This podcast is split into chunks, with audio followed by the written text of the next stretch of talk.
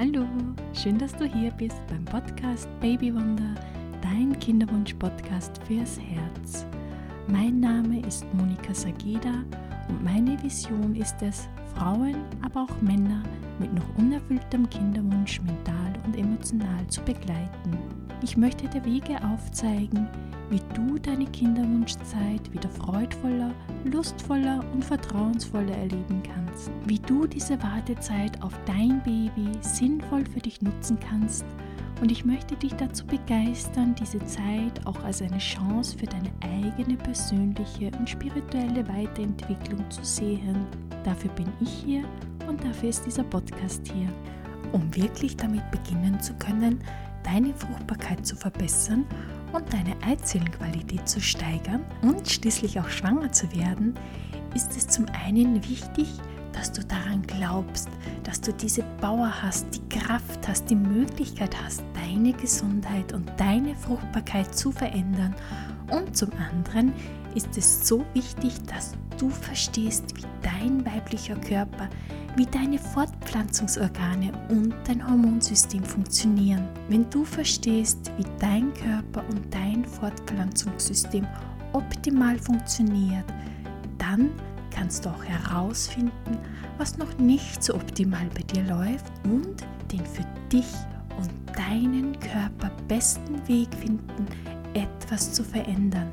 Denn jeder Körper ist anders, hat andere Bedürfnisse und daher ist es so, so wichtig, dass du deinen individuellen und einzigartigen Körper auf genau die Art und Weise unterstützt, wie er es benötigt. Denn nur so kannst du in deine fruchtbare Balance kommen. Und genau darum geht es heute in der Folge. Es geht darum, deinen Körper, die Abläufe in deinem Körper zu verstehen.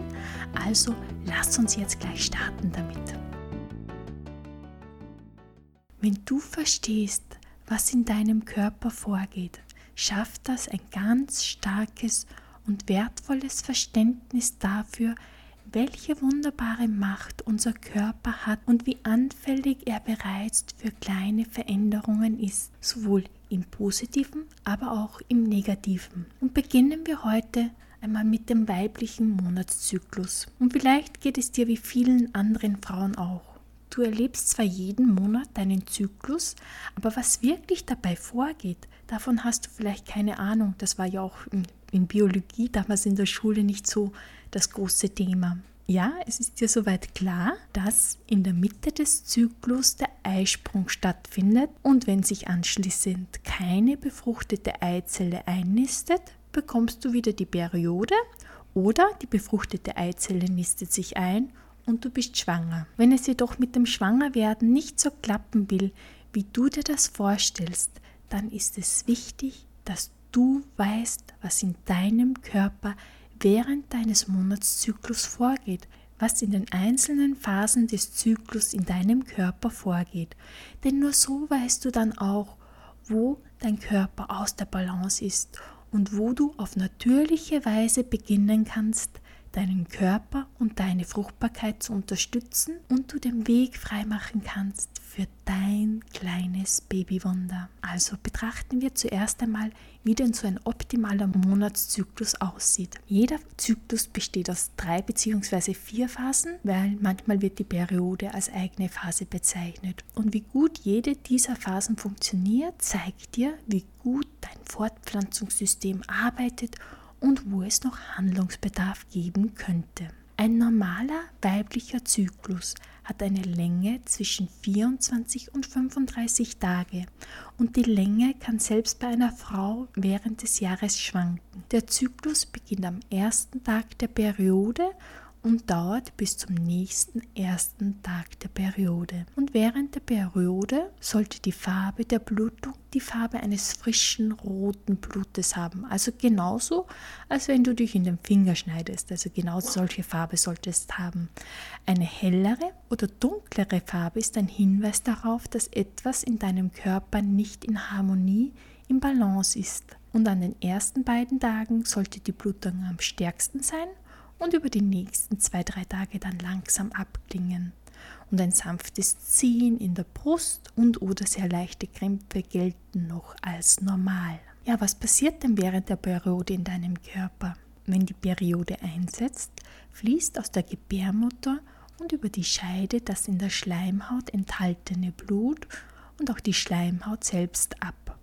Der Körper wird angeregt, sich auf einen weiteren Zyklus und damit auf einen neuen Eisprung vorzubereiten. Ja, der Periode folgt die Follikelphase. Und was geschieht hier? Jeden Monat reifen in den Eierstöcken Eizellen heran und die Eizellen sind von einem schützenden Bläschen, dem Follikel, umgeben. Ja, und die Eizellen befinden sich in unterschiedlichen Entwicklungsstadien und meistens gelangt nur eine Eizelle zur vollständigen Reifung in einem Zyklus. Ja, die Follikelphase dauert bis zum Eisprung, welcher normalerweise zwischen dem 14. und 21. Tag des Zyklus erfolgt. Der Tag des Eisprungs hängt von der Länge deines Zyklus ab und sollte immer so zur Mitte des Zyklus kommen. Anzeichen des Eisprungs kann ein gesteigertes Libido sein. Ja, und manche Frauen spüren auch ein leichtes bis hin zu einem stärkeren Ziehen beim Eisprung. Auch wenn nicht jede Frau den Eisprung spürt, so sind diese Zeichen ganz normal. Und manche Frauen spüren auch ein leichtes Brustspannen während des Eisprunges, was ebenfalls als normal anzusehen ist. Ja, und wenn du die basale Körpertemperatur misst, so ist jetzt der Zeitpunkt, wo sie ansteigen sollte. Beim Eisprung platzt der Follikel und die unbefruchtete Eizelle verlässt den Eierstock und wandert den Eileiter entlang zur Gebärmutter.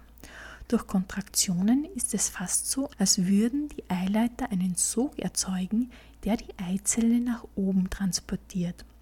Wird die Eizelle auf ihrem Weg befruchtet, nistet sich die Eizelle in der nährstoffreichen Gebärmutterschleimhaut ein.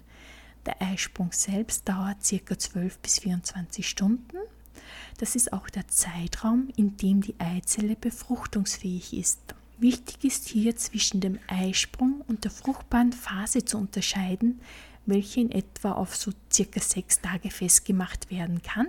Und das kommt daher, dass die Spermien mehrere Tage im weiblichen Körper überleben können. Anschließend an den Eisprung beginnt die Lutealphase.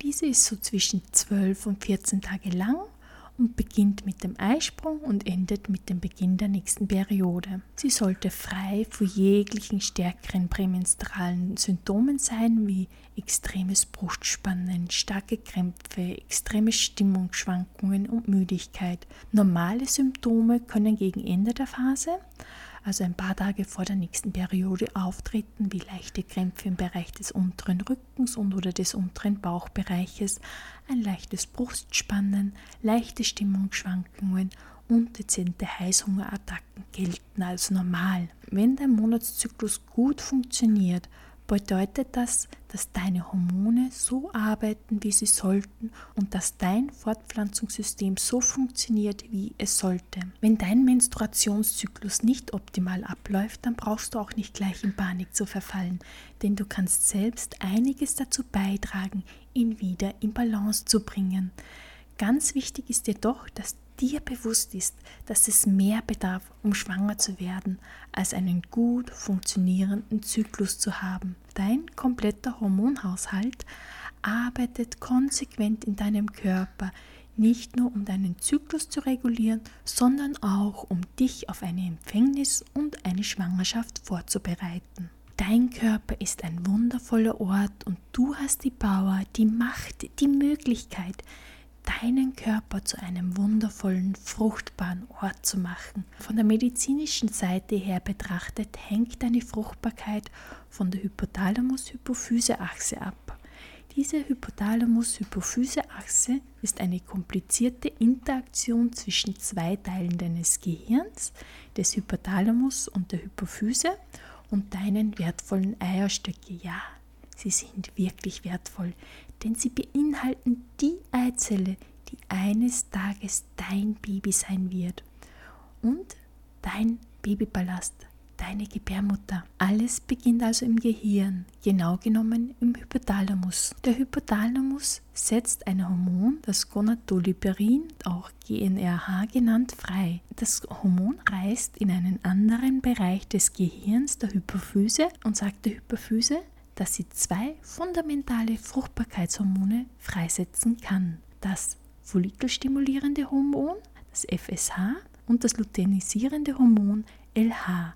Diese beiden Hormone werden in den Blutkreislauf freigesetzt und dann zeitlich eingeplant. Zuerst wird das FSH freigesetzt und dann später im Monatszyklus das LH und diese wandern runter zu deinen Eierstöcken. Das FSH sagt den Eierstöcken, dass sie jetzt mit der Rekrutierung der Follikel aus deiner Eizellenreserve beginnen können. Ja, die Follikel sind im Grunde kleine Bläschen, welche eine Eizelle beinhalten.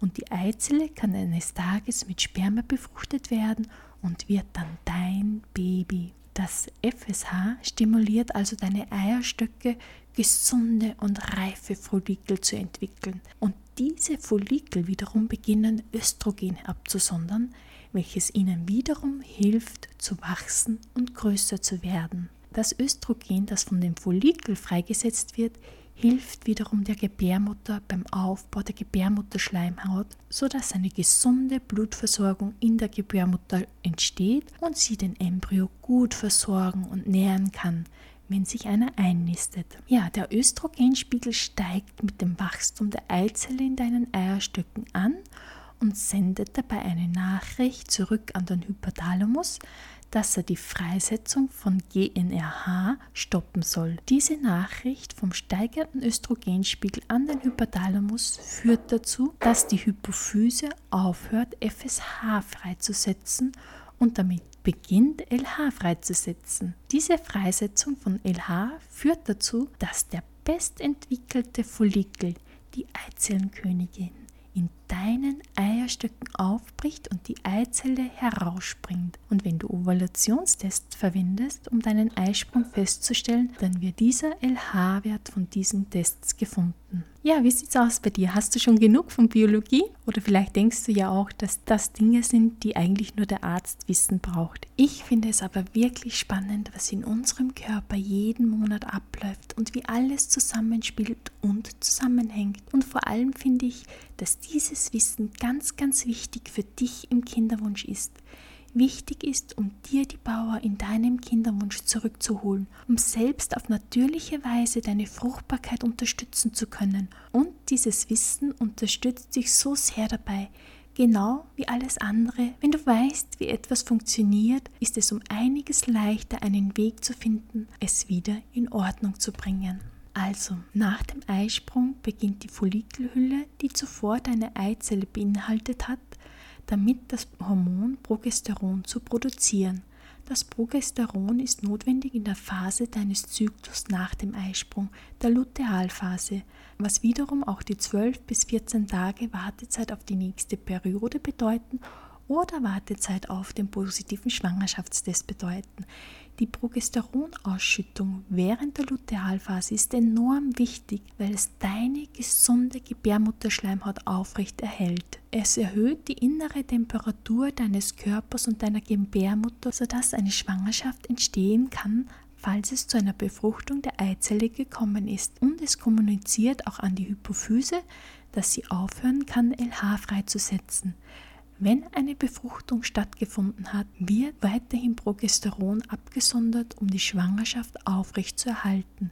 Und wenn keine Befruchtung stattgefunden hat, fällt der Progesteronspiegel wieder ab, die Gebärmutter stoßt die aufgebaute Gebärmutterschleimhaut ab und du bekommst deine Periode wieder und ein neuer Zyklus beginnt. Also nochmal kurz zusammengefasst. Der Hypothalamus setzt das GNRH frei, welches der Hypophyse mitteilt, zuerst FSH freizusetzen. Das FSH sorgt dafür, dass die Eierstöcke damit beginnen, neue Follikel freizusetzen und wachsen zu lassen. Die wachsenden Follikel produzieren und setzen Östrogen frei. Das Östrogen baut die Gebärmutterschleimhaut auf und kommuniziert an die Hypophyse, mit der Produktion von FSH aufzuhören und mit der Produktion von LH zu beginnen. LH ist dafür verantwortlich, dass es zu einem Eisprung kommt.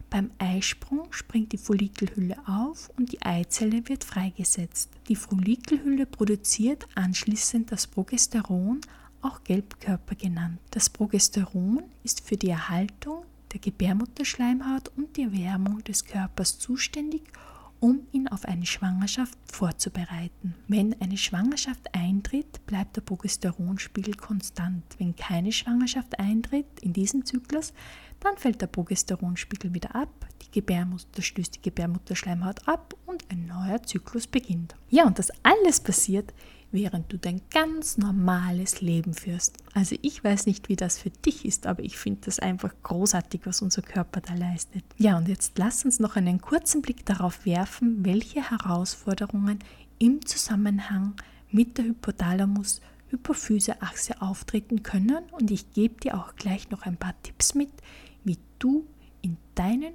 optimalen monatlichen Zyklus kommen kannst. Also lass uns mit dem FSH beginnen. Lass deinen FSH-Wert am Zyklustag 2 oder 3 testen. Nochmals zu erinnern, Zyklustag 1 ist der erste Tag deiner Periode. Der FSH-Wert sollte genau oder unter 10,2 Uhr liegen. Ein FSH-Wert unter 10,2 ist ein Zeichen für eine gute Eizellenreserve. Alles über 10,2 ist ein Zeichen, dass die Eizellenreserve stark abnimmt. FSH wird von der Hypophyse ausgeschüttet und sagt den Eierstöcken, dass sie mit dem Wachstum neuer Eizellen beginnen können. Wenn das FSH bereits am zweiten oder dritten Zyklustag hoch ist, also über diese 10,2, bedeutet das, dass die Eierstöcke das Gehirn um mehr FSH ersuchen, weil nur noch wenige Follikel zur Verfügung stehen. Und ganz wichtig ist es auch noch zu wissen, der FSH-Wert ist nicht gleichbleibend und kann von Monat zu Monat variieren. Also lass dich nicht zu so sehr von deinem FSH-Wert beeinflussen, denn selbst Frauen mit einem hohen FSH-Wert können auf natürlichem Weg schwanger werden. Ein hoher FSH-Wert ist ein Anzeichen dafür, dass die Eizellenreserve abnimmt, aber er bedeutet nicht, dass du nicht mehr schwanger werden kannst, dass du nicht mehr auf natürlichem Weg schwanger werden kannst. Es ist sogar so, dass viele Frauen mit einer schlechten Eizellenreserve noch natürlich schwanger werden. Wichtig ist die Qualität deiner Eizellen. Das FSH kann durch einen hohen Östrogenwert verändert werden, genauso wie bei Hypophysetumoren oder einer Nebennierenhyperplasie. Und noch kurz zu zwei weiteren Tests, das AMH, das Anti-Müller-Hormon und der AFC, der Antral Follicle Count, sagen mehr über deine Eizellenreserve aus als der FSH-Wert. Das AMH ist ein Hormon, das von guten Eizellen freigesetzt wird und nimmt im Alter ab. Der AFC wird vom Arzt per Ultraschall festgestellt. Das Beste, was du auf natürliche Weise bei einem niedrigen FSH-Wert machen kannst, ist alle Umweltgifte, Pestizide, Plastik, Sulfate und Parabene in deinem Körper und deinen Körperpflegeprodukten und deiner Kosmetik zu vermeiden und auf eine gute Eizellenqualität unterstützende Ernährung zu achten. Das Östrogen wird genau wie das FSH am zweiten oder dritten Zyklustag getestet. Der Idealwert liegt zwischen 25 und 95 Ng pro Liter zu diesem Zeitpunkt im Zyklus. Je niedriger, desto besser. Das Östrogen wird von den heranwachsenden Follikeln in deinen Eierstöcken gebildet und ist ein Indikator dafür, wie gut deine Follikel heranwachsen. Wenn der Östrogenwert hoch ist, kann es sein, dass eine Zyste das freigesetzte Östrogen absondert und einen zeitnahen Eisprung verhindert oder es kann auch ein Zeichen für eine Schilddrüsenüberfunktion sein. Und nicht zuletzt und eher die gängigste Ursache eines hohen Östrogenswerts ist die Folge einer Östrogendominanz, was wiederum auf unsere Umwelteinflüsse und das in den Umweltgiften enthaltenen Östrogen zurückzuführen ist, welches unseren Hormonhaushalt beeinflusst. Wenn der Östrogenspiegel zu niedrig ist, kann das bedeuten, dass nicht sehr viele Follikeln in deinen Eierstöcken es schaffen, heranzureifen oder bei einem PCO-Syndrom, dass mehrere Follikeln versuchen heranzuwachsen, aber keines voll heranreift, sodass der Östrogenspiegel niedrig bleibt. Ein niedriger Östrogenspiegel kann ebenfalls ein Indikator für einen nur dünnen Aufbau der Gebärmutterschleimhaut sein, was die Einnistung des Embryos verhindern kann und ein niedriger Östrogenspiegel kommt oft bei Frauen mit einer Essstörung oder einer vorangegangenen Essstörung vor, bei Frauen, die extrem viel Sport machen und bei Frauen mit Untergewicht vor. Das Beste, was du für eine gute Östrogenbalance machen kannst, ist, nicht mit dem Sport zu übertreiben, ein gesundes Gewicht zu halten und eine gute Eizellen-unterstützende Ernährung und Östrogen aus Umweltgiften zu vermeiden. Und dies trifft sowohl bei niedrigen als auch bei hohen Östrogenwerten zu. Diese Veränderungen können deinen Hormonhaushalt in Balance bringen und der Östrogenwert kann sich dann von selbst wieder regeln. Ja, und zum Progesteron jetzt noch.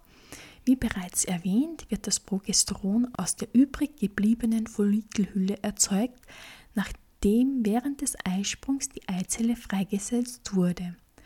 Daher ist der Progesteronwert bis zum Eisprung relativ gering und Progesteron wird so um den 20. Zyklustag getestet oder circa sieben Tage nach dem Eisprung und sollte größer als 12 Nanogramm pro Milliliter sein.